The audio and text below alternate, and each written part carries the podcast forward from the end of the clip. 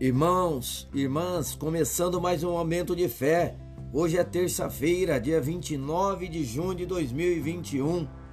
Já estamos aproximando nos últimos dias do mês de junho.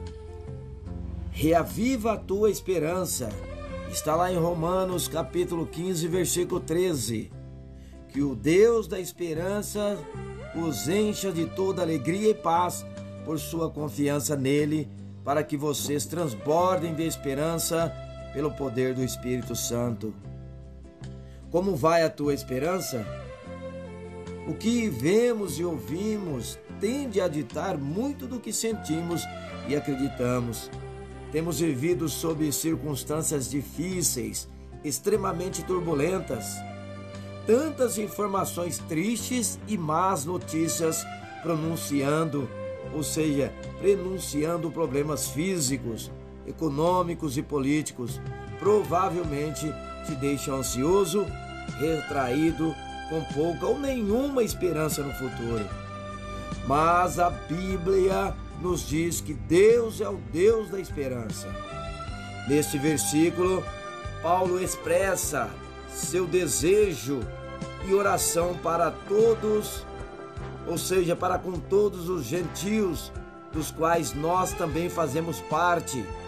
Deus pode te encher de alegria e paz através da fé e confiança que depositas nele. A fé vem pelo ouvir a palavra de Deus. Por isso, busca estar cheio das boas notícias que a Bíblia traz.